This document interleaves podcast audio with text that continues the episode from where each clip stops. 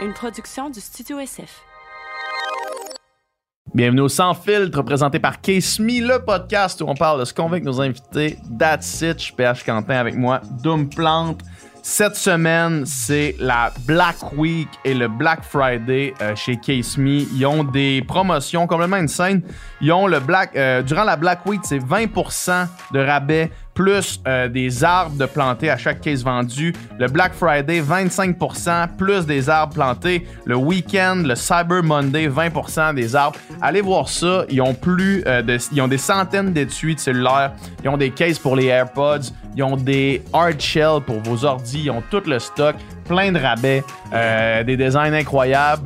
Euh, on est vraiment content de travailler encore Case Me. Ils sont, incroyables. Allez voir ça pour vraiment encourager-les. C'est une compagnie d'ici en Beauce. Euh, c'est des amis en plus. Fait que euh, allez voir ça. Puis on a un code promo en plus. Je sais pas s'il s'applique à toutes les, promos déjà, mais c'est SF15 pour 15% de rabais sur tous les étuis, tous les cases, tous les etc.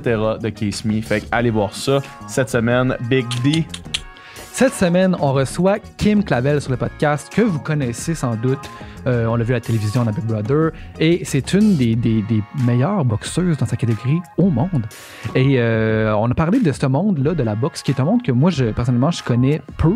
Alors, j'ai vraiment beaucoup appris à savoir euh, c'est quoi ce sport-là, puis c'est quoi la beauté finalement de ce sport-là. J'ai vraiment mieux compris en fait la beauté de ce sport-là. Puis euh, son régime d'entraînement, ça, on a vraiment parlé euh, en détail de c'est quoi sa routine, c'est quoi Mm. son, c'est quoi sa vie finalement Kim Clavel pour se préparer pour euh, des combats aussi importants. Elle a un combat qui s'en vient très bientôt.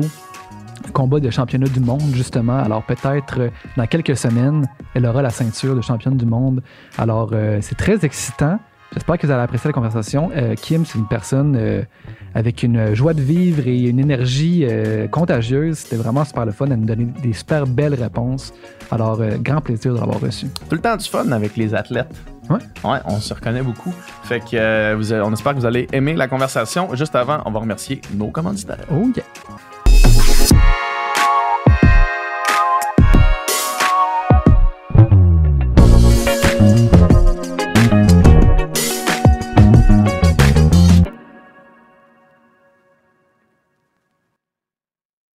Parti. Yes, merci d'être là. Hey, ça me fait plaisir. Je suis Eh. contente aussi. Est-ce que tu es, dans le fond, aujourd'hui, tu es en deux entraînements, là, si je comprends bien. Ouais, mettons que vous m'avez rushé un petit peu. Ouais. un matin, j'avais un entraînement à 9 h. Je Ouais. finis comme à 10 h, 10 h 15.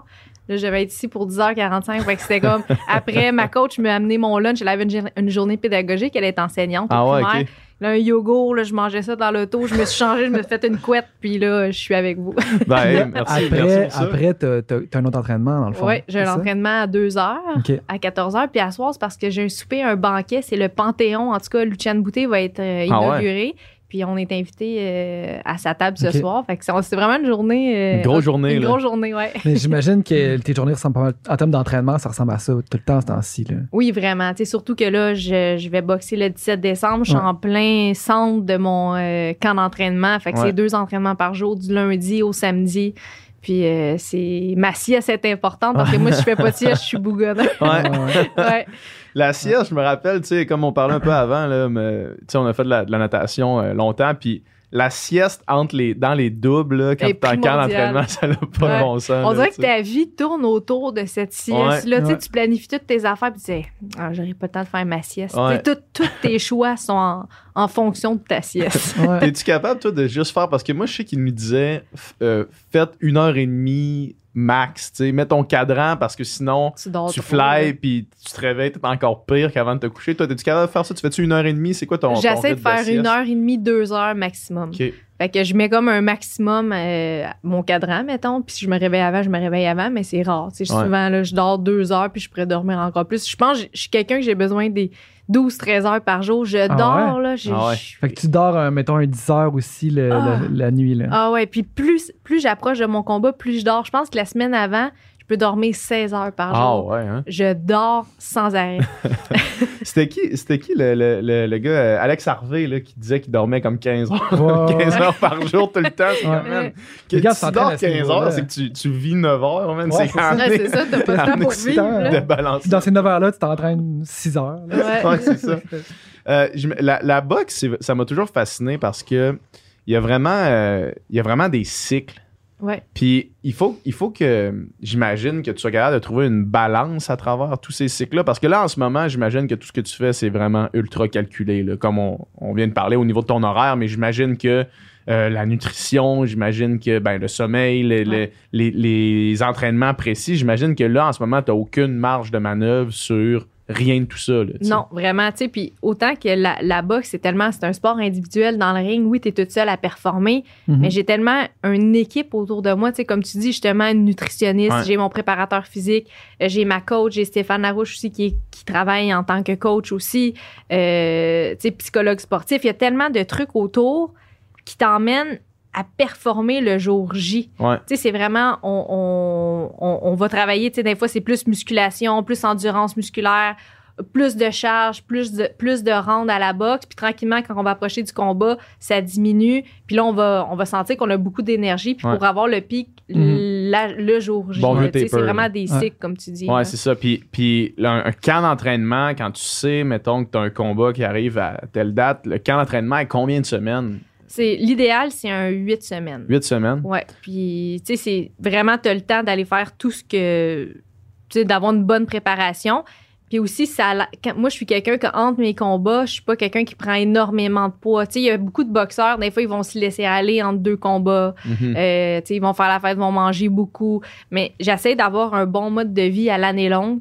Puis je pense que c'est comme ça qu'on peut atteindre les plus hauts sommets. Parce que, tu sais, si tu tu t'entraînes juste quand tu as un combat, je trouve que c'est une mentalité Ouais, c'est ça. qui, est, Mhm. qui est pas la mienne. Tout, tout. Ah, excuse-moi. Non, j'ai demandé, ton dernier combat, ça remonte à quand, toi? C'est le 28 août euh, au stade IGA euh, à. Montréal. Puis en moyenne, dans le fond, euh, une boxeuse comme toi, ça fait combien de combats dans une année? Environ euh, quatre combats par année. Là, ça Ok. avait été difficile à cause de la pandémie. Ouais. Ouais. Mais quand même, j'avais eu la chance d'aller boxer à Las Vegas, au Mexique. Euh, mon promoteur, Yvon Michel, il a, il a quand même bien euh, arrangé ma carrière. Mais environ un 4-5 combats par année, je dirais. OK. Puis- Puis, plus que ça, ça serait, ça serait Ça trop. serait trop là. parce que, tu sais, euh, souvent, ça va être en début de carrière que tu vas faire plus de combats. Je Ouais. pense qu'à un moment donné, j'ai déjà fait 6-7 combats Ah, en ouais. une année. Mais, tu sais, souvent, c'est des 4 rounds. Euh, là, je fais des 10 rounds. Tu sais, c'est pas pareil. Ouais. Euh, Tandis que quand tu boxes un 4 rounds, tu peux reboxer le mois d'après, il n'y a pas de problème. Mais tu sais, quand tu fais un 10 rounds, c'est- physiquement très difficile. Ça va dépendre aussi de tes combats. Tu sais, si tu as eu un combat qui est très, très difficile, qui est tough, tu as besoin de la récupération en bas, euh, en- après, avant de recommencer un camp d'entraînement. Fait que ça Mhm. va vraiment dépendre. euh, c'est vraiment du cas par cas. Mhm. Puis entre les, ces camps d'entraînement-là, tu dis que tu essaies de garder un, un- un régime de vie euh, sain.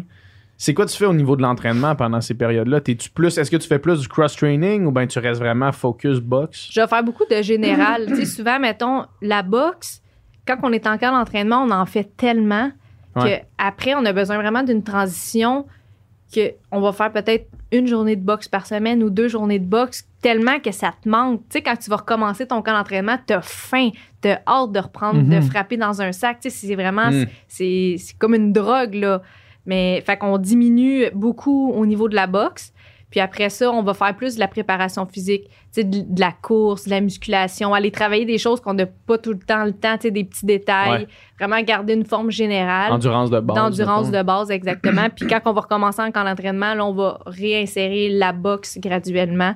Puis t'as hâte d'être dans le gym de boxe. là. Quand ça fait deux, trois semaines que t'as pas euh, frappé dans un sac, Ouais. là, euh, t'as faim. Puis t'as- t'as faim. T'as faim.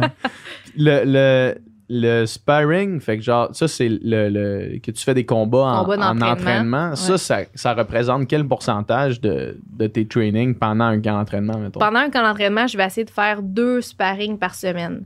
Puis on va y aller graduellement. Exemple que là, je m'entraîne pour un 10 rounds. Ouais. Mais tu sais, les premières semaines, on va faire juste deux fois 5 rounds. Ensuite, oups, deux fois 6, deux fois 8.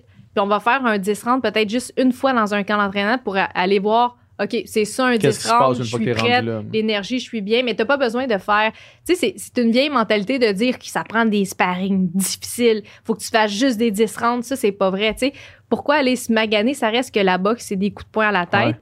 Fait que, tu sais, on veut être vraiment frais et dispo rendu à notre combat. Fait qu'on va faire des combats, des, des, euh, des sparring, pas toujours difficiles. Des fois, on a besoin d'un combat avec euh, une fille qui, qui est plus novice, exemple, mais que moi, je vais pratiquer juste ma défensive, qu'elle, elle peut me frapper comme elle veut, mais moi, je Mhm. pratique juste ma défensive, bloquer les coups de poing, passer en dessous, que ça soit facile, parce qu'on apprend beaucoup dans la, dans la facilité. Tu as le temps de voir ce qui se passe, tu as le temps de réfléchir, tu as le temps de bouger, mais tu as besoin aussi des combats, des, des sparring difficiles, parce que c'est sûr que le combat va être difficile, Ouais. mais quand tu as réussi à le faire tranquillement avec une fille qui a moins d'expérience, Mhm. ça devient acquis. Puis là, quand tu deviens avec une fille qui est meilleure, c'est acquis, puis là, tu, tu performes. là, sais. toi qui es une des meilleures euh, au monde, dans le fond, euh, quand, quand tu fais des sparring difficiles, contre, contre qui tu te bats? Euh, là, on va faire venir des filles du Mexique qui vont venir ici au Québec pour m'aider. Puis j'ai la chance, je m'entraîne au club de boxe Montréal, au centre Claude Robillard. Puis il y a des filles qui sont championnes canadiennes au niveau amateur. Euh, c'est des filles qui me donnent vraiment un bon challenge. Puis je suis tout le temps la plus petite. Euh, Je Ouais. suis pas très pesante. Moi, je suis une mi-mouche, même pas une mouche au complet. fait que, les filles, souvent, sont plus pesantes, puis ils vont, me- ils vont servir de leur physique pour me faire travailler. Fait que même si peut-être techniquement, des fois, sont moins, euh, ils ont moins d'expérience, mais physiquement, ça va euh, compenser, là. Quand tu dis championne du monde euh, amateur, c'est quoi la c'est quoi la- les, différences entre la boxe amateur et la boxe professionnelle? Puis est-ce que ce qu'on parce que la boxe professionnelle, on, on la voit, là, tu sais. Puis est-ce que la boxe amateur, c'est ce qu'on voit aux Olympiques, par exemple? Oui, exactement. Ok. Tu sais, C'est tellement un monde différent. Ouais. Euh, j'ai boxé, ça fait 15 ans que je boxe maintenant, Mhm. puis j'ai été 7 ans sur l'équipe nationale avant de passer professionnelle. Mhm. Puis tu sais, la boxe amateur, c'est. On n'en entend pas tant parler. Tu sais, même c'est pas médiatisé tant que ça, mais c'est tellement beau, c'est technique. Ouais. Euh, la différence, c'est qu'on a les, chez les femmes, on a un casque. Nos gants, c'est des 10 onces. Chez les professionnels, c'est des 8 onces, des plus petits gants, puis on n'a pas de, de casque. Euh, puis dans la boxe amateur, on va faire seulement trois rounds de trois minutes. Euh, c'est comme plus un sprint, on peut dire. Ouais. C'est- plus de la touche. Euh, comme un peu de l'escrime, là. un peu plus comme de l'escrime. Tu as moins de chances de, de te blesser, on peut dire. il y a des knockouts, j'imagine, Oui, a- quand même, il y mais en doit en pas mal moins. Mais vraiment, c'est beaucoup plus rare parce que c'est des tournois. Ouais. Tu sais, tu vas arriver dans un tournoi, c'est un tirage au sort, il va y avoir euh, 25 pays qui participent à ce tournoi-là. Oups, tu vas commencer, tu boxes contre les États-Unis. Si Mhm. tu gagnes, ensuite, tu vas passer contre le Nicaragua. Tu sais, c'est comme, tu sais pas contre qui tu vas boxer. Fait que c'est toujours une surprise. Tu es toujours prêt. Tu peux faire 3-4 combats dans une semaine, mais puis tu dois faire le poids aussi à chaque matin. Tu sais, c'est comme nous en boxe professionnelle, on a, exemple, fois. exactement, je boxe à 108 livres, j'ai une pesée 24 heures avant mon combat, je mange, je me réhydrate, puis je vais boxer. Mais tandis qu'amateur, exemple, moi, je boxais à 106 livres, mais je devais refaire 106 livres 3-4 fois dans la même semaine. Ça, ça veut dire qu'il faut que tu sois capable de le tenir. Ça veut dire que c'est un poids qui est, entre guillemets, euh, réel. là, qui est si on plus veut. réel. Puis, tu sais, quand même, les, tu te réhydrates pas autant, tu vas pas Ah ouais. manger autant. Fait que, tu sais, c'est, Mhm. c'est quand même, c'est deux mondes complètement différents, mais c'est deux mondes assez difficiles. Puis, oh, excuse, euh, puis au moment où est-ce que tu décides de switcher, j'imagine que comme c'est différent, ton- ta préparation est différente. Ouais. C'est un, une adaptation, T'as une adaptation à avoir. à avoir, euh, un- la défensive va être très, très importante. Euh, tu sais, c'est le style professionnel, le style amateur est vraiment différent. Même des fois, je mets les gants. Je fais du sparring avec des filles qui ont un style typique amateur. Puis ça me donne du trouble parce Ouais. que c'est vraiment un sprint, tu sais. In and out, je te touche, je m'en vais, je me. Tandis que professionnel, t'es plus groundé. Euh, tes coups de poing, c'est des coups de poing pour faire mal. C'est pesant. C'est de la, la qualité de coups de poing. Tandis qu'en boxe amateur, tu vas moins t'attarder à la qualité de coup de poing. Ça va plus aller toucher vite, faire des points, euh, dominer le round, tu sais, te déplacer. Euh, c'est vraiment différent de la boxe professionnelle. Puis toi, qu'est-ce qui t'a donné envie de faire ce switch-là? J'ai toujours voulu boxer professionnel. Je me rappelle quand j'étais jeune, j'ai commencé, j'avais 15 ans. Puis euh, dans ce temps-là, c'était vraiment les bonnes années à Luciane Boutet. Ouais. Mhm. Puis euh, j'allais au Centre Bell, tu sais, le premier combat, j'avais vu, puis ça m'avait comme tellement donné des frissons. Je disais, imagine un jour, je pourrais peut-être boxer au Centre Bell. Mais je me disais, c'était impossible. Je voyais pas de femmes tant que ça. Tu sais, c'était pas médiatisé, là, 15 ans. Mhm. Euh, j'en, j'en voyais pas boxer au Centre Bell. Tu sais, je me disais, je, je rêve, mais c'est comme, c'est pas possible. Mhm. Mais aujourd'hui, le 17 décembre, je boxe au Centre. Bell. Sais, ça va devenir une réalité. Mais j'avais un style qui ressemblait plus aux professionnels qu'aux amateurs. Puis ça, les entraîneurs me le disaient. Fait que l'adaptation, la transition, pour moi, c'est c'est fait vraiment rapidement. Puis j'ai eu la chance de m'accomplir vraiment chez les amateurs, de faire tous les tournois possibles. Euh, les femmes ont été acceptées juste en 2012 aux Jeux olympiques. Ah ouais. Puis euh, juste trois catégories de poids sur 10, dont la mienne n'était pas là. Ok. Fait que j'ai décidé de de pas perdre mon temps Ouais. puis Ouais, d'aller ouais. tout de suite chez les professionnels. J'avais tout fait les tournois que je pouvais. Puis j'avais déjà un bon bagage. Puis j'ai eu la chance d'avoir des promoteurs qui étaient intéressés à me signer. Parce que de la boxe professionnelle sans, sans promoteur, c'est vraiment difficile. Est-ce que la plupart des meilleurs amateurs font le, le switch vers professionnel ou ça n'a pas nécessairement rapport? Pas nécessairement. Comme euh, les Cubains n'ont pas le droit de boxer professionnel. OK. Tu sais, eux, euh, c'est les champions, c'est les meilleurs boxeurs au monde, c'est les plus médaillés aux Jeux olympiques, dans les tournois internationaux. Ils n'ont pas le droit. Ils n'ont pas le droit. Le pays n'accepte pas qu'ils gagnent leur vie en boxant. Ah ouais. C'est pour ça qu'on voit souvent les Cubains qui vont déménager ou se sauver euh, aux États-Unis pour pouvoir continuer une carrière professionnelle. C'est fou Ah ouais. Puis, ouais, souvent les femmes aussi, euh, tu sais, avant c'était moins populaire la boxe professionnelle chez les femmes. Là, ça commence. Fait qu'il y a de plus en plus de femmes qui, qui, qui décident d'aller boxer professionnel. Mais il y en a beaucoup là, qui vont faire une super belle carrière, qui vont aller aux Jeux Olympiques, qui vont terminer en boxe amateur. Il y en a que la boxe professionnelle, ça, ça les effraie un peu ou ça les intéresse moins. Puis c'est bien correct. C'est c'est vraiment, le- il y a un gros côté business dans la boxe professionnelle qu'il n'y a pas en boxe Mhm. amateur. Mhm. Qu'est-ce qui explique euh, l'his- l'histoire quand même euh, quand même prestigieuse du Québec dans la boxe professionnelle? Tu sais, on a eu des bons, euh, des excellents boxeurs. Tu parles de Lucien Boutet. Moi, je me rappelle précisément sa première défaite, en fait. Là. Je, me- je me Contre rappelle. Carl. Ouais, je me rappelle le feeling que j'avais dans le ventre quand que il a commencé quand il a commencé à montrer qu'il avait ses jambes lâchaient puis Ouais. qu'il a commencé à, à- à être d'un corps. Je me rappelle le feeling que j'avais de vouloir mourir, mal, là, là. oui. de vouloir mourir puis euh, euh, puis je me rappelle exactement j'étais où en fait. Puis qu'est-ce qui explique euh, pourquoi au Québec on a un, un- un bel historique comme ça de, de, de boxeurs? Ben, on a eu, euh, tu sais, les anciens, je sais qu'il y a eu les Hilton Ouais. euh, dans le temps qui étaient super populaires, Luciane Boutet, Ouais. Eric Lucas, Stéphane ouais. Ouellette. Mhm. Euh, puis on, on dirait qu'on a eu un gros high, je trouve, de la boxe professionnelle, qu'on vendait des billets. Je pense que c'est un peu dû à, au charme, au charisme, euh, la gentillesse les- de, de Luciane Ouais. Boutet, d'Éric Lucas. Puis ensuite, on dirait qu'on a eu un gros crash. Comme Une depuis, d'années, là, depuis une couple d'années, on a de la misère à vendre des billets. On, on a de la misère à s'identifier à un champion au Québec. Tu sais, on a eu Jean Pascal Ouais. aussi. Puis, tu sais, Jean, euh, peu importe ce qui est arrivé dernièrement et tout, Ouais. Il en a fait pour la boxe. Puis Ouais, c'est un vrai champion. fait. Il a jamais dit non à aucun défi. Puis euh, il a vraiment un cœur de guerrier. Mais je pense qu'on a des, des entraîneurs compétents, justement comme Stéphane Larouche, euh, qui est très, très, très compétent, que c'est un, un artiste de la boxe. On a Marc Ramsey aussi, qui est un très bon coach.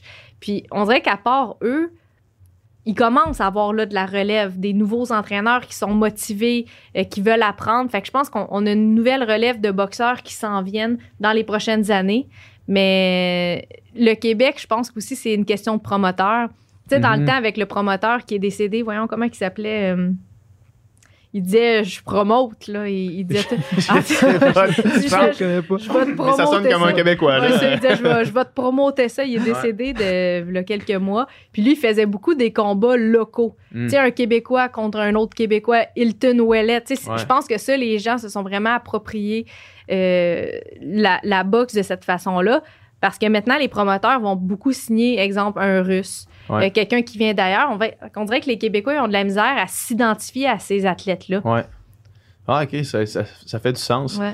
Puis est-ce que, euh, to- toi, en grandissant, ça t'a toujours intéressé, euh, la boxe? T'as toujours regardé ça? T'as tout le temps. Oui, j'ai tout le temps regardé ouais. ça. Ça me passionne. C'est quelque chose que je peux pas expliquer. C'est bizarre aimer la boxe, tu sais. Mais c'est dans mes tripes. Je le ressens, puis je peux pas le dire en mots pourquoi, mais Ouais. ça me fait du bien. Quand je suis dans mes, dans mes entraînements, je suis tellement balancée dans ma vie aussi. mhm. Puis quand je suis entre deux combats, je me cherche. On dirait que je deviens tout débalancé. C'est comme si l'entraînement m'apporte genre un, du bien-être dans ma vie. Je me Mhm. sens bien dans ma tête. Euh, fait que mon après-carrière me fait vraiment peur. Ouais. De savoir je vais être qui, moi, après avoir été cet athlète-là. Comment que je vais être fière de moi? que- Ça, j'essaie de pas tu trop y penser. Ouais, c'est ça, mais. mais c'est- ouais. ça s'en vient. C'est là quand même, C'est quand là, même ouais. là. Je Mm. trouve que c'est- c'est le, le côté stressant. Puis c'est quelque chose que tu envisages, que tu entrevois dans, dans quel genre de, de futur, ça, mettons, cette, cette retraite-là? Tu le sais-tu ou. euh? Ben, là, j'essaie de vivre vraiment mes moments Ouais. présents parce que c'est- c'est court, une carrière Ben de, oui, mais de, ça. de boxe, d'athlète en Carrière général. d'athlète en général. Carrière d'athlète, c'est. Puis, tu sais, quand ça passe, je veux pas me dire j'aurais donc dû le vivre. Ouais. Tu sais, j'essaie de le vivre à 100% C'est pour ça que j'ai déménagé à Montréal. Tu sais, je viens de Joliette. Ouais. Euh, j'ai lâché l'hôpital. Je veux vivre mes affaires à 100 Je- j'ai- J'habite dans mon petit 3,5. Tu sais, tous mes amis sont tous à Joliette. Je, je Mhm. vois pas beaucoup ma famille. Je vois pas beaucoup mes amis. Je, tu sais, j'ai pris beaucoup de décisions en, pour ma boxe. Ouais. Mhm. Puis, tu sais, des fois, je regarde mes amis qui ont, qui ont 30 ans, tu sais, je les- ils ont une maison, ils ont deux enfants, On est, Ouais. on est tous dans le même bateau. ils ont un chien, ils ont une job très stable. Puis là, je suis comme, je suis en vrai, je suis en retard ou, tu sais? Puis là, je me dis non. Je- Dans le fond, je fais ce que j'aime. Puis, toutes ces affaires-là que tu viens d'énumérer, là, que ce soit maison, famille, enfant, chien, c'est toutes des affaires que tu peux avoir tout le temps dans ta vie là, ça, pour le reste de ta vie, tandis qu'être un- être une, une boxeuse parmi les meilleurs au monde qui fait ça, seulement ça, puis qui s'atteint les, les plus hauts sommets de sa propre, de sa propre montagne, ben Ouais. Chris, c'est, ça, tu peux pas le faire à l'infini. non, ça, c'est sûr. Puis quand ça va finir, ben probablement que tu vas faire comme moi, puis tu vas te mettre à courir des marathons parce que faut que tu fasses du sport tout le temps, à chaque jour de tu ta cherches vie. une là, tu sais. adrénaline, tu sais. Ouais. Puis est-ce que, est-ce que la boxe peut aussi devenir un genre de. euh, parce qu'on s'entend que c'est quand même un sport qui est dangereux, là, parce que le but, c'est, de knocker l'autre personne. Mais est-ce que la boxe peut aussi devenir un sport juste de fitness, puis de, Oui. santé, juste de va t'entraîner, puis. euh, puis que ce soit sur un punching bag ou en sparring, j'imagine qu'il y a des façons de faire pour qu'il y ait de éliminer façon le danger, là, ouais, de c'est façon récréative. Puis c'est drôle parce que voilà deux semaines, ma mère s'est inscrite à la boxe. Ah ouais? Ah ouais? Fait que c'est vraiment drôle, tu sais. euh, elle, puis là, elle dit, oh, ça me fait donc du bien. Puis elle frappe dans un sac, puis elle fait, de- tu sais, les- quand le, le coach tient les mitaines, elle fait ça. Puis, tu sais, il y a plein de monde qui fait ça de manière récréative. Puis c'est Ouais. pas parce que c'est mon sport, mais j'ai l'impression que c'est un des sports les plus complets Tout au à- monde, là, 100%. tu sais, autant abdominal, Mhm. euh, les jambes, c'est solliciter les bras Cardio. le cardio, le psychologie. Tu sais, quand tu te ramasses dans un ring, même si c'est pas te battre avec quelqu'un, frapper dans des gants, frapper sur un sac, tu sais, ça défoule. C'est comme Ouais. une thérapie. Mm. Puis je trouve qu'on devrait mettre ça, moi, dans les écoles. Euh, tu sais, des, des punching bags. Ton petit gars qui est trop tannant, au lieu de l'envoyer euh, Dans le euh, coin. dans euh, le coin, ouais. ben envoie-le donc frapper dans un sac. Ça Ouais. fait du bien, là. Dans le fond de la classe, t'as Dans juste le- un punching bag puis des gants, là, puis là, c'est comme, vas-y, puis là, Ouais. t'entends juste. Puis, tu sais, je donnais des cours de boxe à un moment donné à l'école de secondaire Saint-Roch-la-Chigan. Puis, c'était vraiment tout des, un groupe à problème qui avait des problèmes de comportement. Puis, je les avais en début d'année. Puis, j'avais un petit gars qui il avait les cheveux longs, il avait pas d'amis, il, se- il se camouflait derrière ses cheveux, il s'habillait en grand parce qu'il il était pas fier de lui. Mhm. Puis tranquillement, juste à boxer, puis je disais, je faisais beaucoup de positifs avec les. Hey, mon Dieu, t'es donc bien rendu bon. Hey, mon Dieu, tu cognes donc bien fort. Tu sais, positif. Hey, tu t'améliores à chaque fois, tu sais, je lui disais. Puis à la fin de l'année, c'est lui qui a gagné le certificat de la personne qui s'est le plus améliorée, autant à l'école, dans toutes les sphères Ah de sa vie. Il Ah avait ouais. les cheveux, il s'est tout cou- fait, il avait une belle petite coupe de cheveux, il avait perdu du poids, il avait des amis. Euh, ça Il a, l'a il a fait pris confiance il a en pris lui, puis ça, confiance. ça l'a fait sortir de sa coquille. Vraiment. Puis si la boxe, ça peut apporter ça à des jeunes, mais c'est mission accomplie. Là, Ben oui, c'est, vraiment. Ouais. c'est un beau sport pour s'accomplir. Carnalité pour des enfants aussi, euh, j'imagine, troubles ou on dirait qu'il y a quelque chose, tu sais, ça permet de canaliser un Ouais. peu cette énergie-là, mais dans quelque chose de, de, de, de, de, de- de positif. là. Exact. Puis tu sais, dans... je sais pas si vous avez déjà entré dans un gymnase de boxe une fois dans votre vie. Ouais. Jamais, moi. Non. Quand tu rentres dans un gym de boxe, à première vue, je trouve que c'est intimidant. Comme moi, c'est l'effet que ça m'avait fait quand j'avais 15 ans. T'entends le bruit des ballons, Tout, tout, tout, la cloche, ting, ting, ting, ting, ting, tout ça. C'est vraiment intimidant. Mhm. Puis, oups, tu t'installes devant ton miroir, t'apprends la base de la boxe, tu regardes autour, puis personne se manque de respect. Ouais. On dirait qu'il y a comme une loi non écrite dans les gymnases d'arts martiaux euh, que tout le monde est respectueux, tout le monde s'entraide, que tu sois un homme, une femme, un vieux, une jeune, euh, n'importe qui.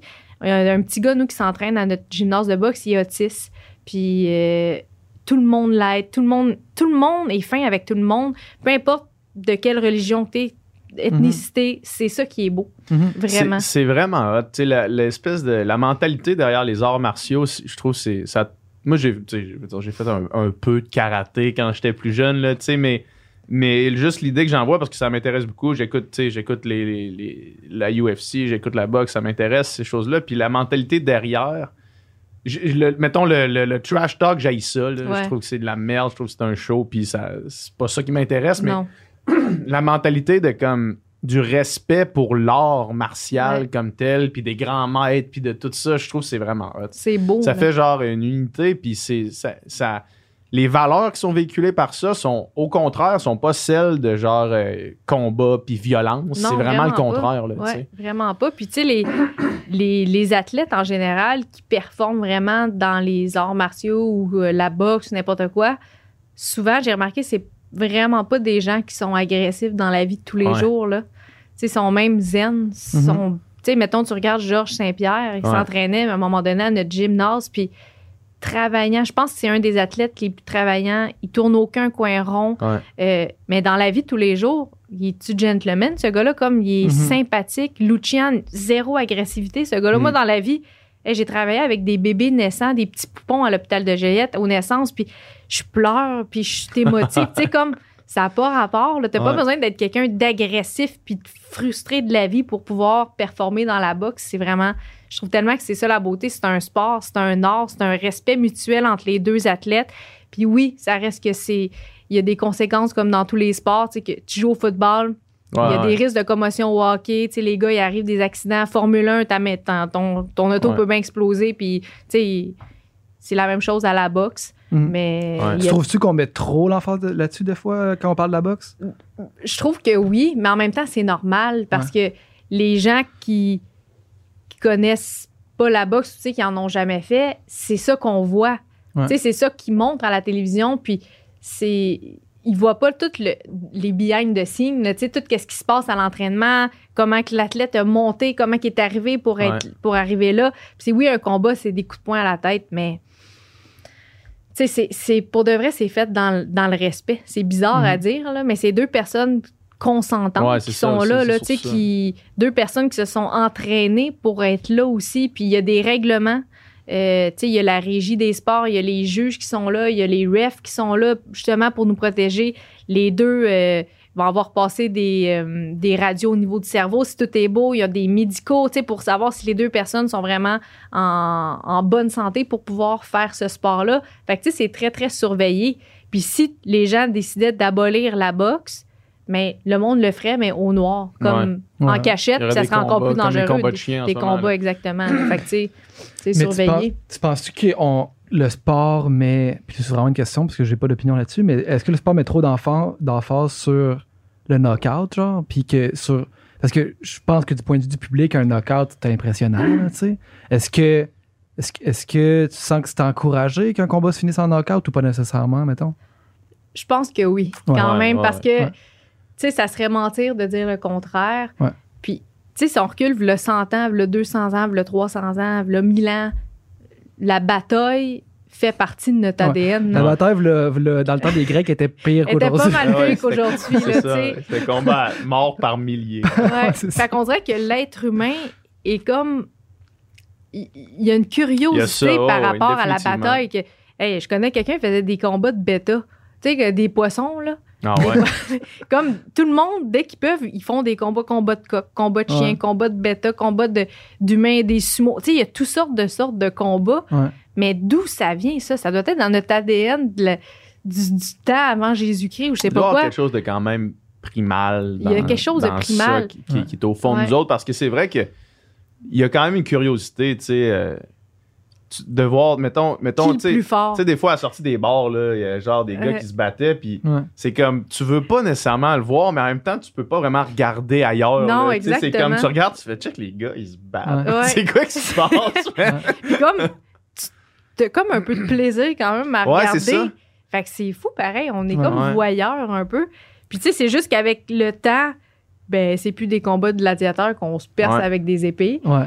C'est fait sous des règlements, Ouais. euh, des tests médicaux pour savoir si on est en bonne position pour le faire, de l'entraînement. Euh, c'est rendu très, très technologique, là, les entraînements aussi. Mhm. Fait que c'est, je pense que c'est bien fait. Mhm. Puis qu'on ne pourra jamais abolir les batailles. Sauf Ouais. que c'est des. De la boxe, c'est du respect, c'est de l'art complètement, là, Ouais.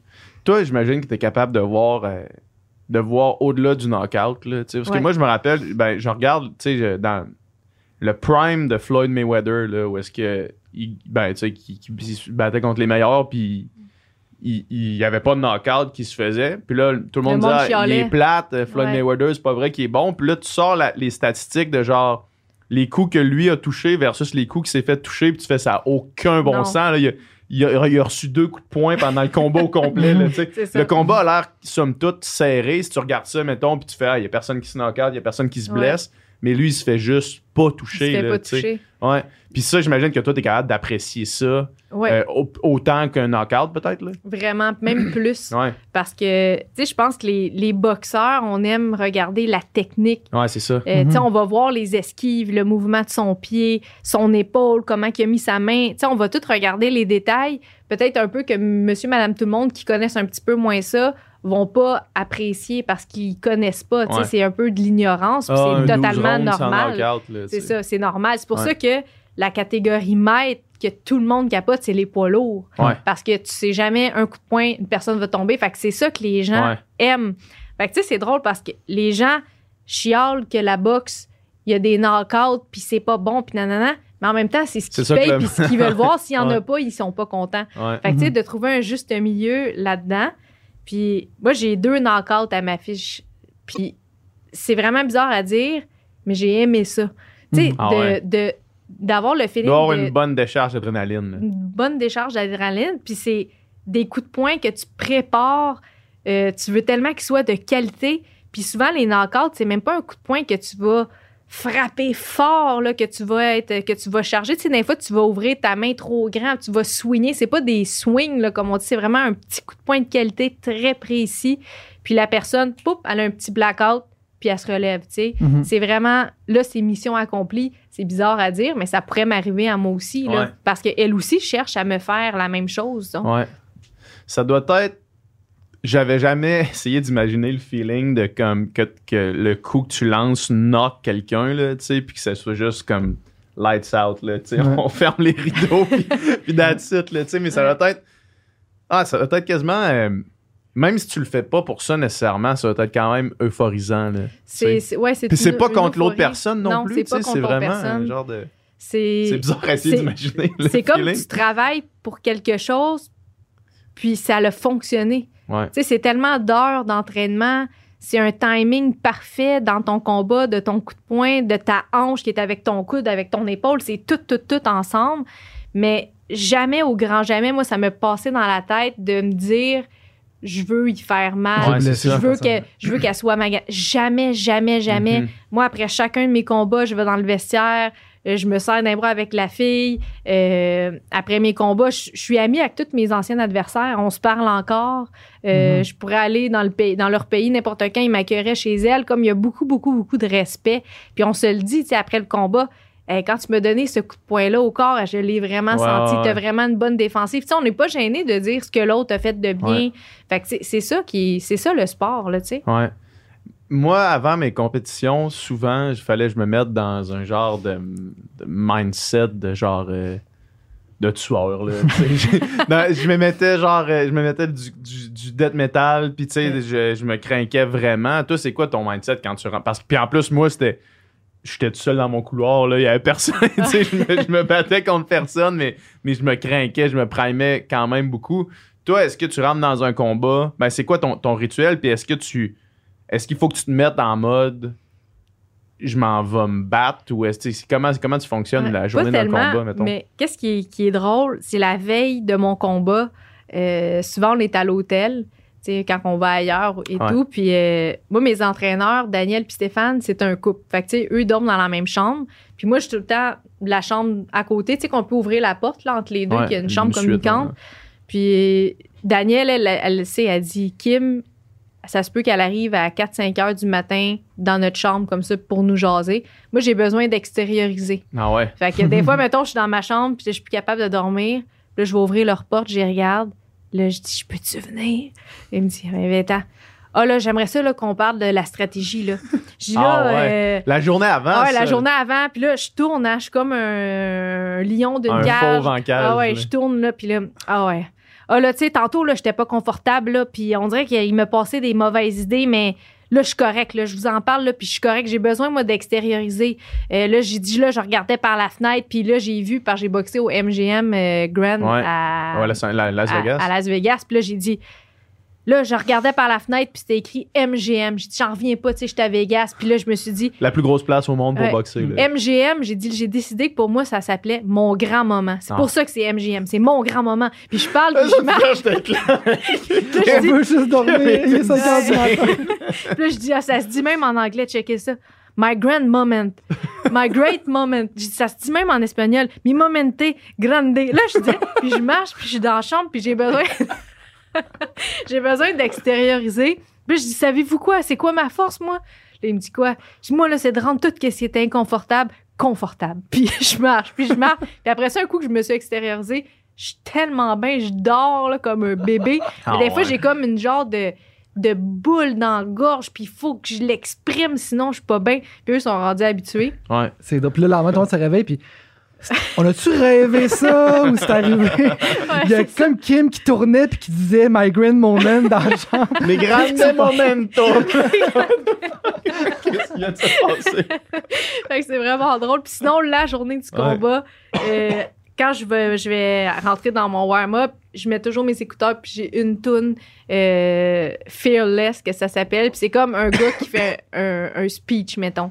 Puis il y a une voix, là, qui vient te chercher. Puis ça, j'écoute ça avant chacun de mes combats. Puis c'est- c'est quelque chose qui, qui me met dans ma bulle, dans mon monde. Puis on dirait qu'avec ça, j'ai l'impression que je deviens invincible. Puis Hmm. c'est le fun, ce feeling-là. Ouais.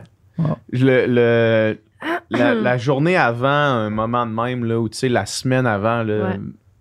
Moi, c'est un feeling que je retrouverai jamais dans ma vie, mettons, là, comment c'était le fun. Comment, Ouais. comment toutes tes pensées sont ça. dirigées vers ça. C'est vrai. Tu te lèves le matin, tu penses à ça, tu es tout le temps en train de, de- de revoir les affaires dans ta tête, de voir un million de scénarios possibles, puis tu les réimagines, tu les réimagines, tu les réimagines. Toi, ça te fait ça aussi? Ah ouais, exactement Ouais. la même chose. Tu tu- Ouais. t'imagines ton combat, ta stratégie, euh, tu te rappelles qu'est-ce que tu as Tu fait te à vois, l'entraînement. t'es capable tu de te voir, Ah ouais, tu te vois, OK, je vais être dans le coin rouge. Je vais marcher, mon entrée va être comme ça sur cette tune-là. Euh, je vais faire ça à tel moment. Tu sais, comme tout, tu le vois tout dans ta tête. Même des fois, je me ferme les yeux, puis je- j'essaie d'imaginer un round au complet, puis je le vois, là. Hmm. Puis souvent, ça va quand même se ressembler. Plus j'y pense, Mhm. plus je le médite, plus que physiquement, on dirait que je suis capable de l'interpréter. là. Puis c'est rassurant, je trouve, de, de méditer, de, de, de penser. Euh, c'est c'est quelque chose. Mes pensées, c'est quelque chose que moi, j'ai le contrôle. Fait que, tu sais, j'essaie de contrôler tout ce que je peux contrôler. Puis, mais je suis pas quelqu'un qui va être euh, euh, sur le choc ou perturbé si jamais il y a S'il y a quelque, quelque chose chose qui change. qui change. J'ai vraiment une capacité d'adaptation assez vite, puis je pense que c'est- c'est une de mes qualités. Mhm. Hmm. Puis là, dans, dans six semaines, tu l'as dit tantôt, tu as un, t'as un- un match, euh, t'as un combat au, au Centre Bell. Ouais. Puis ça, c'est pour le championnat du monde, right? Ouais. Puis est-ce que c'est le combat à date de ta carrière le plus important? Définitivement, Ah ouais, hein? le plus Mm. important. Puis c'est- c'est pour- ça représente quoi ce combat-là pour toi, mettons? C'est 15 ans de travail, 15 ans de sueur, de pleurs, de sang, de d'échecs, de victoires, de toutes sortes d'affaires, de choix euh, qui m'ont amené là. Puis c'est exactement là où je voulais être. Puis là, j'y suis. Tu sais, je peux quasiment le frôler du bout C'est des doigts. l'accumulation de toute ta carrière. C'est l'accumulation de toute ma carrière. C'est le plus grand moment de ma vie là, à ce moment-là. Là. Tu sais, Mon entrée vers le ring, vers le championnat du monde avec mon équipe avec qui je travaille depuis 10 ans, que c'est notre rêve à tout le monde, on s'en va le vivre ensemble. Tu sais, C'est quelque chose qui va être gros. Mhm. Euh, tu sais, toute ma famille, mes amis vont être là au Centre Ici, Bell là, ouais. ici à Montréal, ça va vraiment être gros.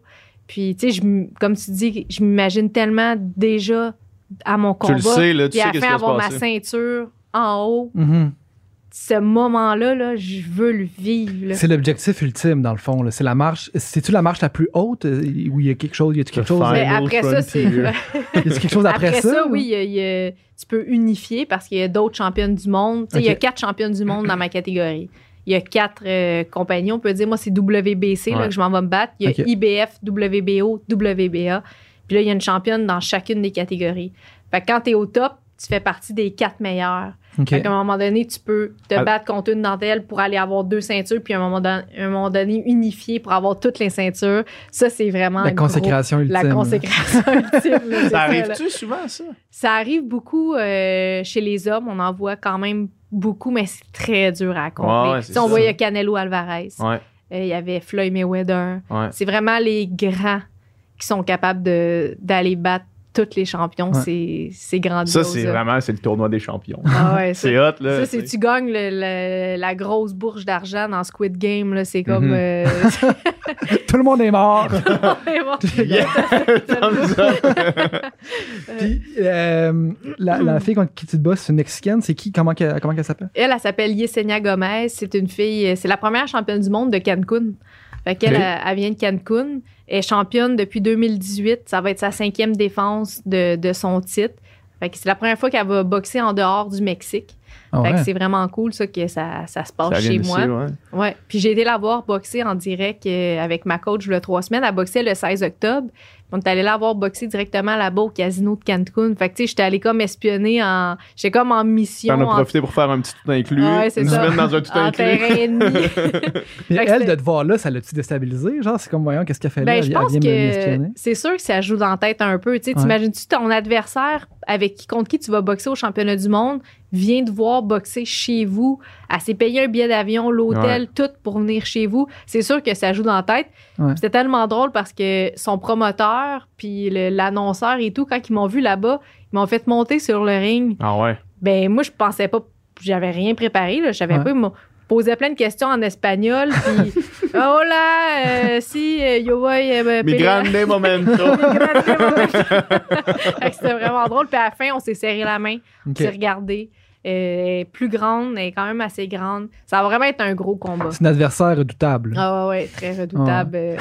Elle, ça fait, ça longtemps qu'elle est professionnelle, elle a beaucoup d'expérience. Je pense qu'elle est rendue à 23, 24 combats professionnels.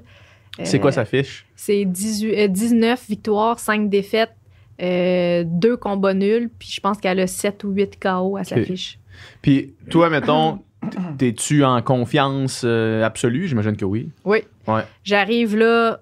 C'est sûr que tout peut arriver, c'est Ouais, un combat de boxe, mais comme T'arrives pas là, t'arrives là en gagnant. je m'en vais là en gagnante, là, tu sais. Ouais. Puis euh, je sais que je vais performer. Je je suis une fille qui performe beaucoup sur le stress, on dirait encore plus que quand j'en ai pas. Hmm. J'ai j'ai besoin de cette adrénaline-là. Puis j'ai tous les outils, euh, j'ai toute l'équipe qu'il me faut pour pouvoir arriver à la victoire, mais c'est à moi de livrer la, la- Mhm. la marchandise. J'imagine qu'en ce moment, puis là, on va pas entrer dans les détails d'un coup qu'il y a des espions mexicains ici, mais euh, j'imagine que là, en ce moment, dans ton, dans ton plan d'entraînement, tu travailles des affaires vraiment spécifiques à cet adversaire-là. Oui, oui, oui, vraiment. fait que tu sais des affaires que tu as ton plan de match, puis là, tu le travailles, puis c'est pour ça que tu es capable de si bien le voir. J'imagine. on le répète, on le répète, Ouais. on le répète. Dans boxe, c'est ça le. le- Tu sais, des fois, je sais pas si vous- quand vous regardez des combats de boxe, vous voyez comment il a fait pour voir ce coup de poing-là. Mhm. Il l'a bloqué. Mais c'est parce parce que tu sais que cette personne-là en fait. tu- tu- mais ça devient tellement naturel, tu y penses même pas. Tu sais, tu- souvent, le boxeur, quand il va le bloquer, il s'est pas dit dans sa tête, ah, je vais lever ma main parce que je vois qu'il est en train de frapper. Ça fait même pas ça. Tu même pas le temps de réfléchir à rien. C'est Mhm. ton corps le fait automatiquement. Ça devient tout des acquis que tu réfléchis même pas. Tu passes en dessous du coup de poing, mais tu n'étais même pas conscient que tu le faisais. Ça le fait Mhm. tout seul. Puis c'est ça qu'on répète, on répète, on répète, on répète pour avoir à moins réfléchir la journée du combat parce que réfléchir, ça te ralentit. Tu sais, quand tu prends trop de temps, ça te fait des hésitations. On veut pas Faut réfléchir. que ce soit de la mémoire Ça soit- musculaire. là, exactement ça. lève, Tu réfléchis même pas puis tu y vas. Tu fais confiance à ton corps. De te battre contre euh, une adversaire qui est quand même pas mal plus grande que toi, j'imagine que c'est une difficulté euh, supplémentaire. Oui, c'est une difficulté, mais je suis habituée quand même, Ouais. même autant que dans ma carrière amateur, j'étais quand même tout le temps dans les plus petites. Fait que c'est pas nouveau pour moi de boxer contre quelqu'un qui est plus grande. Euh, même, on dirait, je suis plus confortable de Ah boxer ouais? contre quelqu'un qui est plus grande que quelqu'un qui est plus petite que moi. Et à, à mesure, com- combien, combien de pouces plus grand que toi? Euh, moi, je suis 5 pieds 1, puis elle est 5 pieds 6. ah ouais, ok, que quand, quand même. même, Mais, ça- euh, mais puis, puis vous êtes les deux mi-mouches? Ouais, qu'elle les est, deux à est- 108 est livres. minuscule, ça veut dire. Là? Ben, En elle fait de- plus sur le long, mais Ouais. quand même. euh, Ok. Ouais. Ça. Moi, je suis peut-être un petit peu plus musculaire qu'elle, Ouais.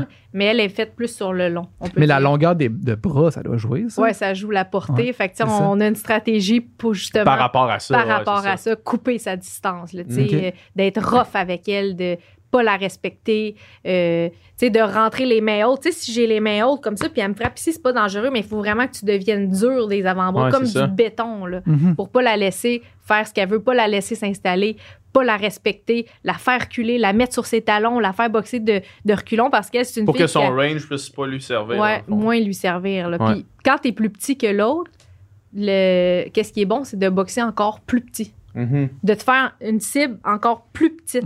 Fait que ça devient plus difficile pour la personne qui a des longs bras. Ils, ils sont trop longs. c'est hot. Il y, a, il y a encore des billets, j'imagine, disponibles. Oui, il y a encore des billets sur Ticketmaster. Fait que ça s'appelle la triple couronne parce qu'il va y avoir trois combats de championnat du monde ce soir-là, dont euh, Arthur Beterbiev euh, qui va défendre sa ceinture contre Marcus Brown. Ça va vraiment être un gros combat. L'issue du combat est comme vraiment... euh, tu le sais pas. Eux autres, c'est les poids, quoi? Eux autres, c'est euh, 175 livres. OK. Euh, il va y avoir Marie-Ève Dicker qui va boxer aussi pour essayer de ravoir sa ceinture IBF. Puis il va y avoir moi qui va essayer d'aller détrôner Yesenia Gomez.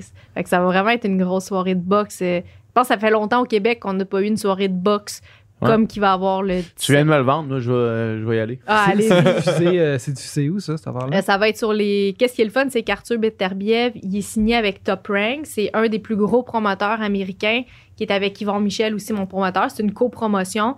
Puis lui, il emmène les réseaux ESPN. Ah ouais, OK. Fait que nos trois combats vont être sur les réseaux, la chaîne américaine. La plus euh, grosse chaîne au monde. La plus grosse chaîne au monde, euh, Wow. ESPN. Fait que c'est vraiment une belle visibilité Wow. aussi. C'est vraiment hot, ça. vraiment, ouais, je vais y aller.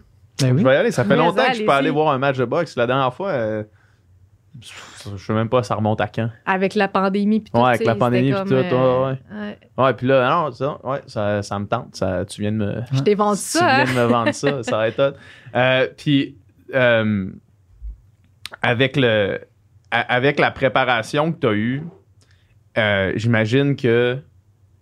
Est-ce que, en fait, est-ce que dans ta tête, la vision que tu as, ça, ça se termine à ce combat-là?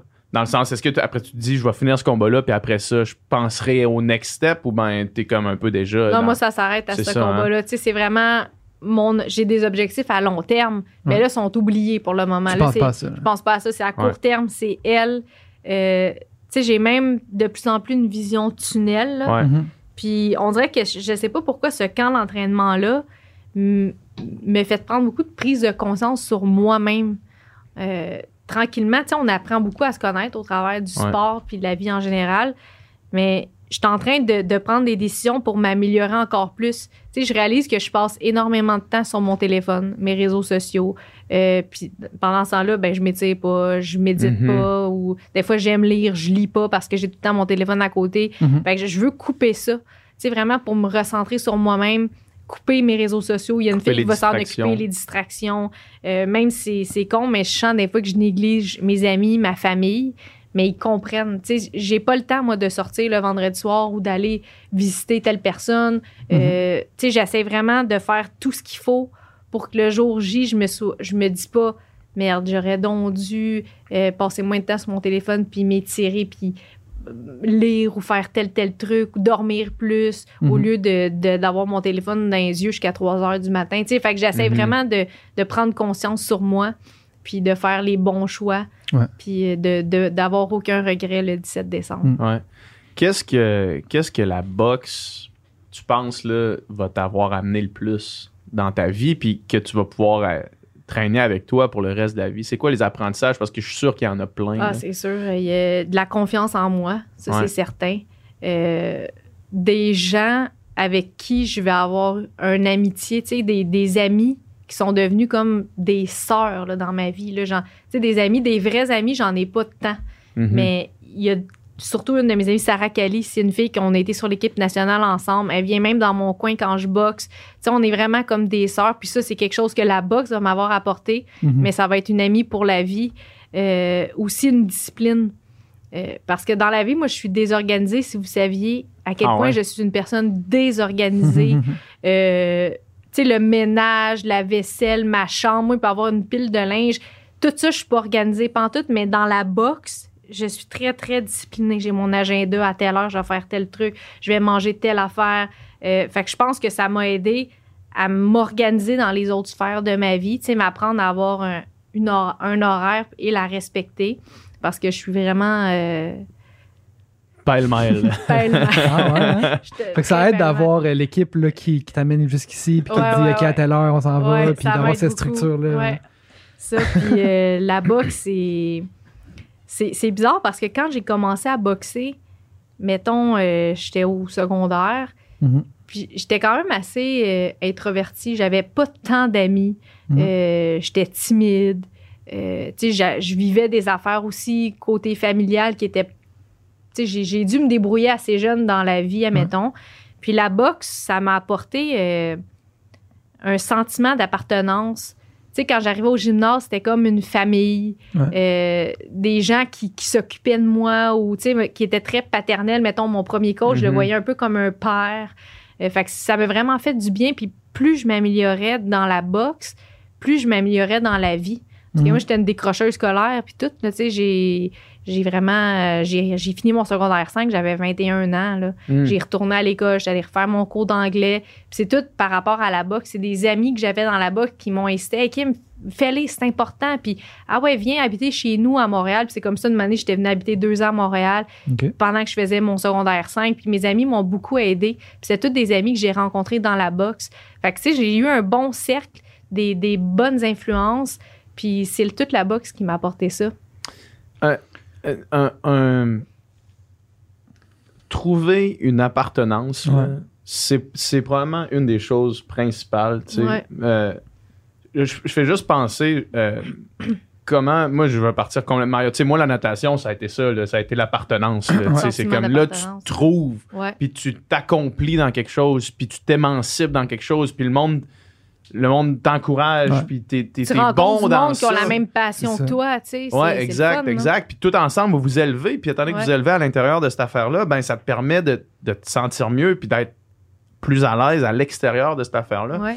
Puis même les, euh, tu sais, des groupes comme, comme les, les des, des tu sais, au, au secondaire, les, des geeks qui, qui jouent à Donjon Dragon, mettons, là, tu sais.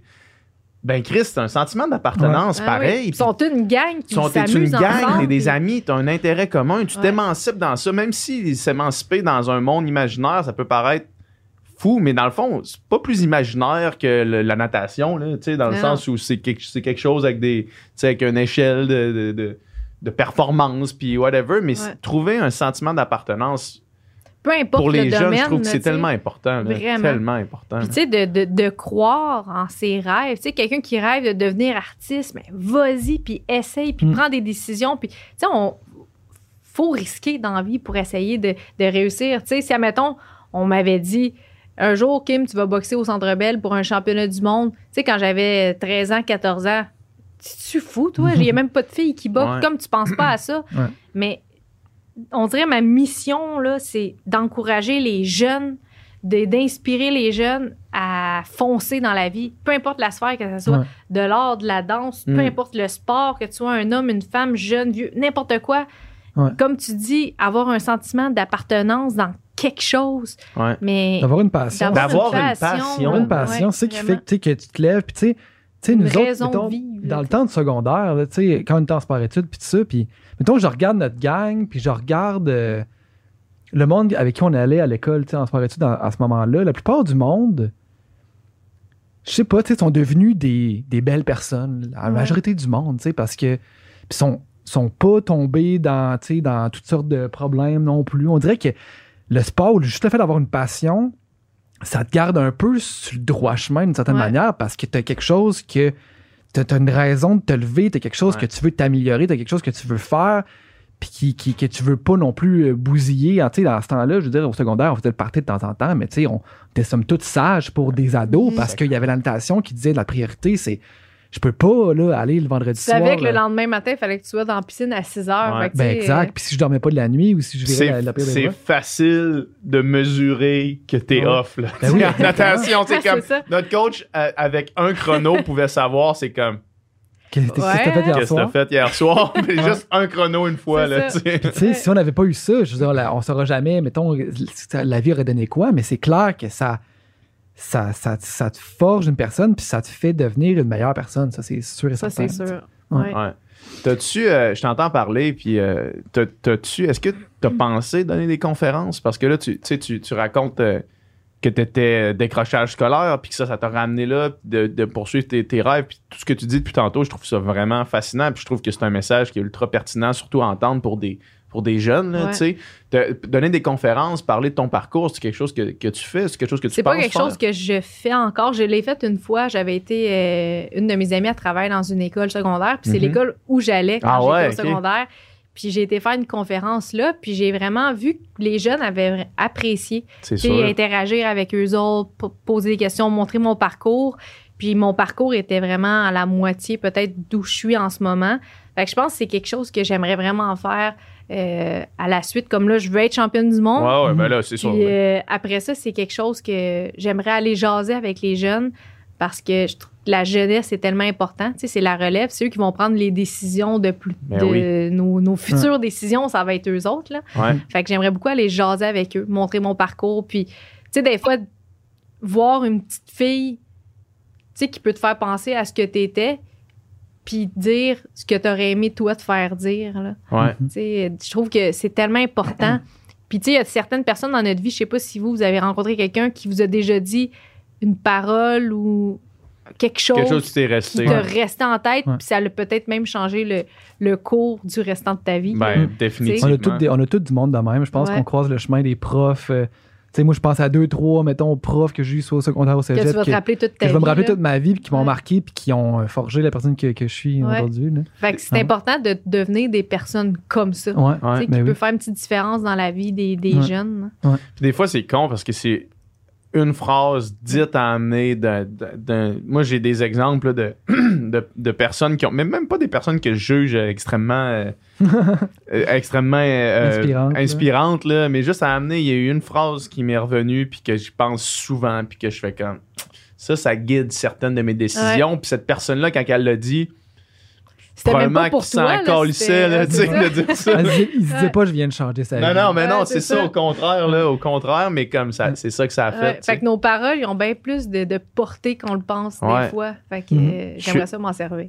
Je, suis allé, euh, v'là une couple d'années, euh, après que j'avais fait Occupation Double, je, je suis, euh, je me suis fait inviter à, à une école pour donner une, une conférence sur. Ben, pas une conférence, c'était plus un atelier de création littéraire parce que j'écrivais des contes pour enfants euh, avant d'aller à Occupation Double. Ah.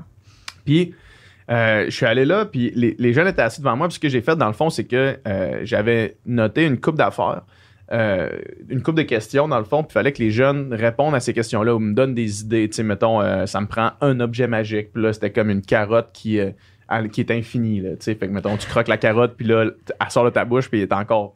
Pleine, là, encore sais. une carotte, Ouais. là, ouais. Puis là, euh, là tu sais, j'ai plein de questions comme ça. Puis là, au final, à la fin, j'avais toutes leurs questions. Puis moi, dans ma tête, j'avais déjà un- un- une planification d'un conte que je voulais leur raconter. Sauf que j'utilisais, dans le fond, les, les, les réponses à leurs questions pour Ah. raconter ce conte-là, mais avec leur idée. Puis eux autres, dans le fond, en entendant ça, c'était leur histoire à eux autres. Là, fait que c'est Mhm. comme si je venais d'inventer leur histoire avec eux autres. là, exact. ouais. Puis là, tu sais, je voyais qu'ils tripaient, puis tout. Puis là, après, j'ai fait, ben, en tout cas, c'était vraiment le fun. Je suis parti. Puis cet été, euh, je, je donnais, un- je donnais un coup de main à un ami euh, qui a une pizzeria dans, dans le bas du fleuve. Puis un couple est venu manger là. Puis ils m'ont reconnu parce que j'étais serveur. Puis en fait, hey, il dit, on était prof euh, à telle école quand Ouais. t'es venu. Puis on était, nous autres, on était en arrière. Puis moi, je le reconnaissais pas parce que ça, ça, Ça fait fait longtemps. Mhm. Puis, mais ils disent, les jeunes en ont parlé littéralement pendant toute l'année scolaire. Puis Wow. l'année d'après, sont rentrés dans leur cours, puis ils ont dit à leur prof, ils, en- ils continuaient à en parler après hein? un été complet là, de ce conte-là, comment ils avaient trouvé ça insane. Fait que ça les avait marqués. ça les avait là. marqués complètement. Moi, je suis sorti de là, c'était comme, Hey, on a eu un good time, c'était le fun, tu sais. Les Hey. jeunes, ils en ont parlé pendant Toute deux ans deux ans. de Fait cette tu vois comme histoire-là, la portée ton Ouais. compte, tu sais, Ouais. qu'est-ce que ça l'a fait dans Exact. leur tête, là? Puis peut-être qu'il y en a un dans la gang qui va faire crime des contes, c'est le fun, tu sais, l'écriture, la, la littérature, Ça m'intéresse, puis j'ai envie de le faire, tu sais. Fait que c'est, c'est ça qui est beau, la portée. Euh, là, une couple de jours, il y a euh, une madame, elle m'a écrit. Elle m'a dit, Kim, euh, est-ce que ça te dérangerait de répondre à une ou deux questions de ma, ma petite fille, comme au primaire? Elle fait sa communication orale sur toi. Hein? Mhm. Mais ça, ça arrive de plus en plus. Ouais. Comme Ouais. sa communication écrite, sa communication orale, sa production écrite, ils, font sur moi. Puis là, ils veulent que je leur envoie une petite photo ou un père de famille m'a dit Kim, euh, je trouvais ça beau de t'envoyer cette photo-là. Ma fille adore avec ta photo à côté de son lit.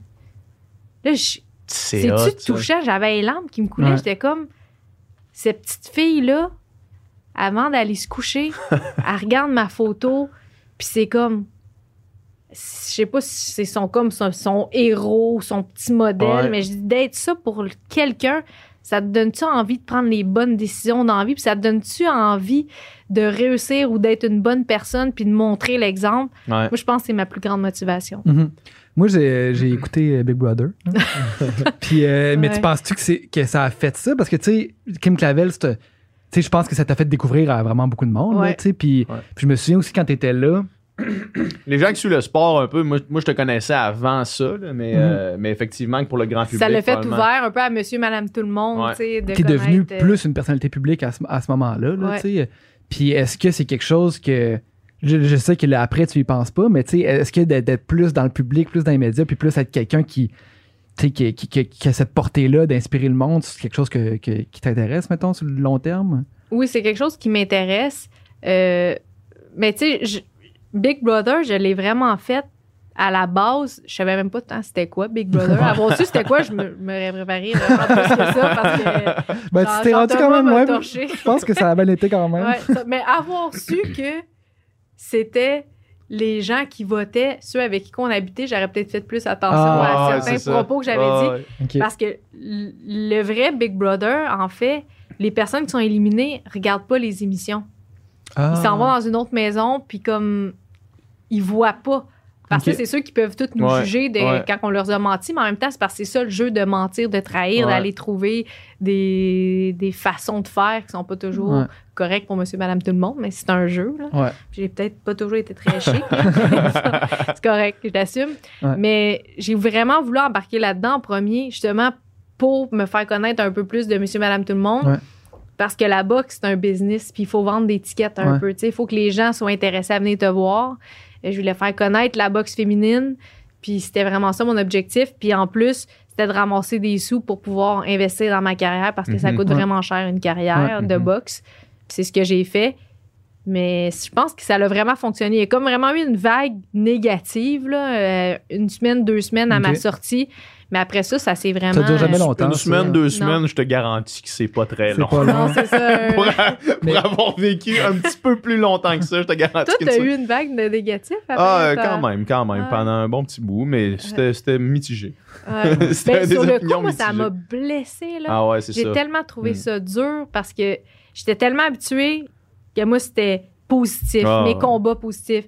L'infirmière, euh, tu sais, le Pat Timmons, j'allais aider un Mm. coup de main dans les CHSLD, Mm. la, la pandémie, c'était toujours beau, beau, beau. Puis là, c'était comme, j'étais une hypocrite, j'étais une ci, j'étais une Ah, ça, je m'habille mal, j'ai des trous d'aging, euh, j'ai un ride dans le front. C'était toutes sortes d'affaires méchants, là.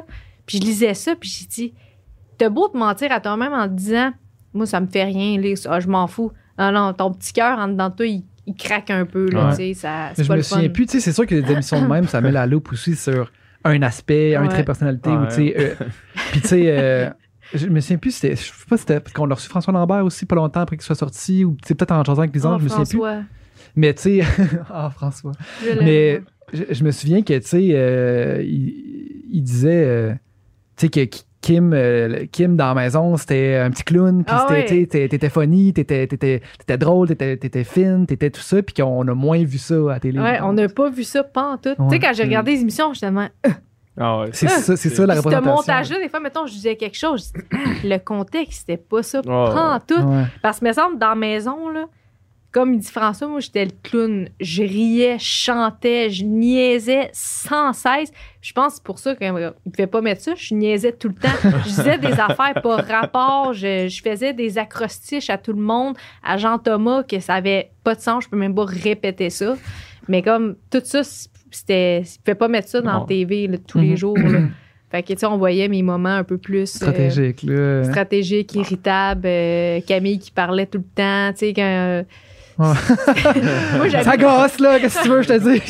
Mais tu sais, je les aime tellement, Ouais. ce monde-là. Ouais, là. J'ai- j'ai- J'étais encore en super bon terme avec Ouais. tout ce monde-là. Mais ça t'a-tu Mais- permis, comme tu disais, de. Tu sais, mettons, en ce moment, quand l'entraînement que t'as, puis tout l'entourage que t'as, Big Brother, t'as-tu permis d'avoir, d'être aussi bien entouré aujourd'hui ou? Ouais, ouais, ouais, Ouais. vraiment. Je suis bien entourée. J'ai du bon monde autour de moi. Tout le monde a bien géré les situations.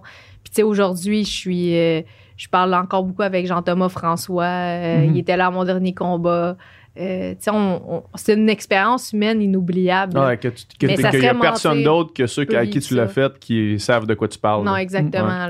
Ouais. D'être enfermé 93 jours sans pouvoir Ouais. aller dehors sans ton téléphone, sans rien, de vivre ton deuil devant tout le monde du Québec parce que mon grand-père est décédé pendant Ouais. que j'étais là-bas. Euh, c'était rough. Puis moi, je suis Ouais. quelqu'un qui est tellement dans la discipline dans mes combats à telle heure, je me lève, je fais telle affaire, je m'en vais au gymnase, je dois manger tel truc. Puis là, t'es. Tu dors avec sept personnes dans la même Ouais. chambre, l'autre qui ronfle, l'autre qui pète. Ouais. T'as deux toilettes pour 15 personnes. Tu sais, moi, ça fait 15 ans que j'habite toute seule dans mon petit 3,5, puis Ouais. je suis bien, puis là, c'était plus ça. T'as-tu quand même réussi à garder une routine d'entraînement pas si pire selon tes, tes standards ou ça vraiment. Vraiment. Ah ouais. Avec François, tu sais, euh, lui, c'est un athlète aussi. C'est un là, bon crinqué, C'est un c'était style. crinqué, on peut, on peut en parler tant Ouais, qu'on veut, mais c'est qui- Il est, Ah ouais. il est quelque chose. Puis, tu sais, des fois, on se lançait des défis. Bon, Frank, aujourd'hui, on monte puis on descend les marches pendant 30 minutes. On le faisait. Euh, Frank, aujourd'hui, on fait euh, 10 sprints d'une minute, puis telle affaire. Aujourd'hui, on fait 3 heures de cardio. On fait une heure de course, une heure d'elliptique, une heure de vélo, back à back. Comme tout ça. Puis des fois, le monde venait nous regarder dans le gymnase. euh, euh, ils venaient jouer de la guitare, venaient chanter, puis nous autres, on était, ils venaient nous, nous encourager, mais on faisait nos trois heures. Ouais. Après ça, whoop, on va faire, euh, on va manger bien pendant une semaine. Tu sais, tout le monde a maigri à Big Brother parce qu'on on mangeait bien. On était, c'était quand même une gang positive pour de vrai. Moi, si j'avais à retourner à, à- à- puis me parler à moi euh, d'avant OD, là, ça serait mon conseil numéro un. Ce serait arrête jamais de t'entraîner. Parce que la Mhm. seconde que j'ai arrêté de m'entraîner, c'est là que Ça- mentalement, je suis Ah parti ouais. dans le noir, j'ai commencé à broyer de la shit, puis c'est là que ça a moins. Puis tu le vois même à l'écran, là, tu sais. Que tu t'es C'est mis à pas exactement- être bien. Je me suis mis à comme être plus moi vraiment, puis à me faire à me laisser déranger par des affaires qui habituellement me dérangeraient pas pantoute là, tu sais Ouais. c'est vraiment quand j'ai arrêté de m'entraîner puis je sais exactement c'est quand dans l'émission, puis je le vois tout de suite qu'est-ce qui C'est se vrai que passe ça là. fait ça. Ouais. On dirait qu'on devient débalancé dans la tête. Ouais. Dis, voyons, Chris, qu'est-ce qui se passe, là, Ouais. tu sais?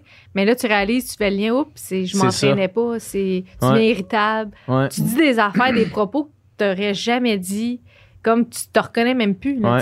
Des fois, des fois ça me fait ça puis nous autres on, on en parle quand même souvent là, sur le podcast de ça mais ça m'a refait ça hier. Hier, on avait quand même une- un, bon Ouais. début de journée ici. Puis Ouais. moi, j'avais, j'avais d'autres affaires à faire en arrivant euh, à, à l'appart. Puis mon horaire était quand même tight. Puis j'avais, j'avais un, un show le soir. Fait que j'étais Ouais. comme limité dans, dans le temps qu'il fallait que je fasse. Fait que j'étais comme un peu overwhelmed de, de toutes les affaires que j'avais à faire. Puis Mhm. là, j'étais allé courir. Puis en revenant, il y avait plus rien qui était Dérangeait. dérangeant. C'est ça. Genre, j'étais comme, ah, mon horaire est là, faut que je fasse ça, ça, ça. Ça, j'aurai pas le temps de le faire, je vais le faire demain matin. Ferme le dossier, c'est fait. Puis là, Comme tu t'es arrêté de te compliquer ouais. toute ta tête. là, Ouais, la là. tête est juste clairée complètement, puis là, il n'y a plus rien qui peut me. Tu sais, ah, tu reviens d'un jog, mettons, là, tu reviens d'une heure de sport, là, T'es-tu puis il n'y a, bien? il y a rien qui peut te déranger. Non, c'est vrai. Tu sais, mettons, tu sors du gym, tu es dans le trafic, là.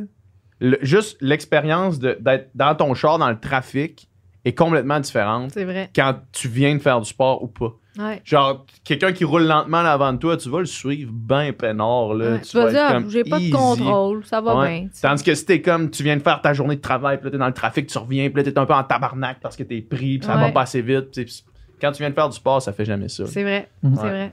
Fait que, euh, fait que non, non, ça. Puis euh, l'autre affaire aussi que, que je voulais dire par rapport aux commentaires négatifs, pour reprendre les mots de mon ami euh, Jonathan Roy, il dit le monde là, qui se met à chialer ses réseaux sociaux puis qui t'envoie de la haine ses réseaux sociaux, quand ils vont mourir, il n'y a pas grand monde qui va s'ennuyer. Mais dans le sens, tu sais, le monde qui prenne le temps de t'envoyer de la marde sur les Ouais. réseaux sociaux pour quelque chose qui, qui ont vu, qui est même pas une représentation de toi. tu sais, Non. Il faut pas que tu. sais, le- le- le- L'expression est, est vraiment intense, mais ce que ça veut dire, c'est on s'en colle. On s'en. Ce monde-là, tu sais, connais c'est vrai, quand tu penses. Maintenant, nous autres, on commençait à se poser des questions dans mon entourage. Je dis, toi, t'as- t'as-tu déjà été parler à quelqu'un sur Internet puis y envoyer de la merde? Non, jamais. Exact. Toi, t'as-tu déjà. Non. Puis là, on réalisait que personne n'avait jamais fait ça. Personne ici n'a fait ça. qui fait ça, ces Qui affaires-là? tu perdes du temps? Ouais. Dans le fond, c'est que c'était les genres de groupes fan page Big Ouais. Brother, puis là, c'est c'est rien que ça, là, tu sais. Tu sais, tu vois les 50 personnes qui le font dans- au Québec, Ils dans le font fond. du bruit, là, tu sais, ils font du bruit, là. Ouais. Là, je voyais, quand je suis sortie de Big Brother, parce qu'en premier, euh, tu, vois pas ça, ces affaires-là, Ouais. je voyais ma mère qui répondait à tout Ah ce monde-là, puis là, qui chicanait avec eux autres. Non, ma fille est pas comme ça. Mais là, elle voulait bien faire, là. Je dis, Ouais. Man, mêle-toi pas, là. J'ai dit, t'es nourri, ce monde-là. Faut Ouais. pas que tu nourrisses ça, tu non, Faut non. que tu ignores, tu les Faut que ignores. puis il faut que tu lises le moins possible. là, tu sais, Ouais. faut Puis là, que- ma tante là, du bord de mon père qui allait me protéger là-dedans. Je dis, oh mon Ouais. Dieu. Ouais. Euh, Ouais, puis ça devient, ça devient d'une lourdeur infinie Ah. pour ce monde-là aussi. Là, mais oui, Mm. vraiment. Tu commences à te sentir attaqué. Moi, ma mère a fait la même chose. là, tu sais, elle- il a fallu qu'elle parte deux semaines dans le sud après OD parce qu'elle était brûlée. C'est ça, c'est dur Elle était mentalement. brûlée de lire des commentaires sur son fils. là, tu sais, c'est Ouais. comme. Du stock pareil. Là. Euh, ben, j'imagine qu'on, que je sais qu'est-ce qu'on. Parce que là, il va falloir te laisser aller euh, bientôt pour que tu retournes à ton, ton deuxième entraînement. Je sais qu'est-ce qu'on te souhaite dans le, le- le futur immédiat, mais euh, les gens qui veulent te suivre, qui veulent aller voir ton, ton, ton, j'allais dire ton spectacle, Mon- mon voir ton combat. Ouais. aller voir ton combat au Centre Bell. euh, c'est le temps de, de plugger tout, tout ce que tu veux plugger. Là. Venez me voir boxer le 17 décembre. C'est un beau cadeau de Noël à offrir à vos Mhm. proches, des beaux billets de boxe. Ça va être une grosse soirée. Euh, mon premier championnat du monde, j'aimerais ça le vivre avec tous les Québécois. Mhm. Euh, tu sais, qu'on gagne ça ensemble parce que les Québécois me soutiennent vraiment beaucoup depuis les dernières années. Euh, ça va être un grand moment. Fait que vous pouvez aller sur Ticketmaster. Il y a encore des bons billets. Ça part assez vite. Fait que ça s'appelle la triple couronne. Il va y avoir trois combats de championnat du monde ce soir-là. Allez acheter vos billets. On va faire bien du bruit. Puis envoyez-moi beaucoup d'énergie parce que je vais en avoir besoin. Mhm. Puis je vais tout la prendre. Très, très cool. Puis on le monde te suit personnellement où? Sur, euh, j'ai un Twitter, K Clavel. Euh, j'ai aussi mon Instagram, Kim Clavel. Facebook professionnel, Kim Kéké Clavel. Tout le monde m'appelle Kéké. Ça, c'est à cause de mon premier coach. Euh, tu sais, dans le fond, Clavel, ça s'écrit avec un C, mais lui, il écrivait toujours avec un K. je disais, Michel, je dis, c'est un C. Il dit, non, non, c'est plus beau avec un K. Ça fait Keller, Kim Keller. Puis, là, puis tout le monde s'est mis à m'appeler Kéké Ouais. jusqu'à temps que j'aille euh, à l'aéroport parce que c'était mon premier voyage international. J'allais boxer en Tunisie. Puis il avait mis un K pour mon inscription. Puis aux douanes, j'ai failli pas passer parce que c'était Ah pas ouais, écrit ouais. comme sur mon passeport. Mais c'était trop tard, tout le monde m'appelait déjà Kéké à ce moment-là. fait que c'est pour ça qu'on m'appelle euh, Kéké. Très cool. Merci beaucoup. Yes. Puis euh, le plus grand des succès. euh, Ben, merci 17 beaucoup de l'invitation, les gars. Puis Yes. euh, C'était le fun. restez sages. Entraînez-vous. Yes, Tout le ben temps. Oui. Pas. C'était du contenu excellent. Ah, c'est tout un podcast qu'on vient d'avoir. oh yeah. si vous voulez plus de contenu excellent, comme ce que vous venez d'entendre, allez sur notre Patreon. Sur notre Patreon, vous pouvez vous abonner pour euh, 3 par mois. C'est ça, 3 Ouais, 3 piastres par 3 mois. piastres par mois et vous avez les podcasts en avance. Ça veut dire que vous êtes les premiers de votre groupe d'amis à avoir écouté les podcasts. Puis vous allez avoir, pouvoir avoir. Une avance. Quand vous allez, tu sais, la, dynamique entre les amis, c'est tout le temps d'avoir une avance sur tu, les tu autres. toujours avoir une avance sur les gens autour de toi. ben, avec Patreon, tu as une avance sur l'humanité complète. En plus, en plus, parce que là, je sais que le, le podcast finit, vous voulez nous entendre jaser davantage, on fait des encore moins de filtres après chaque podcast. Fait que là, euh, on vient de finir de tourner le podcast. On va en jaser, on va chiller. Nicole, non, Nicole, il est plus là maintenant. tu sais, encore moins de filtres, il travaille à la place. Il travaille- De temps en temps, il est là. Mais euh, on jase, on, on parle de la conversation qu'on vient d'avoir. Mais ça, si vous voulez avoir accès à ça, ben, heureusement pour nous, malheureusement pour vous, c'est exclusif sur Patreon. Mm. Fait qu'il faut s'abonner. Abonnez-vous.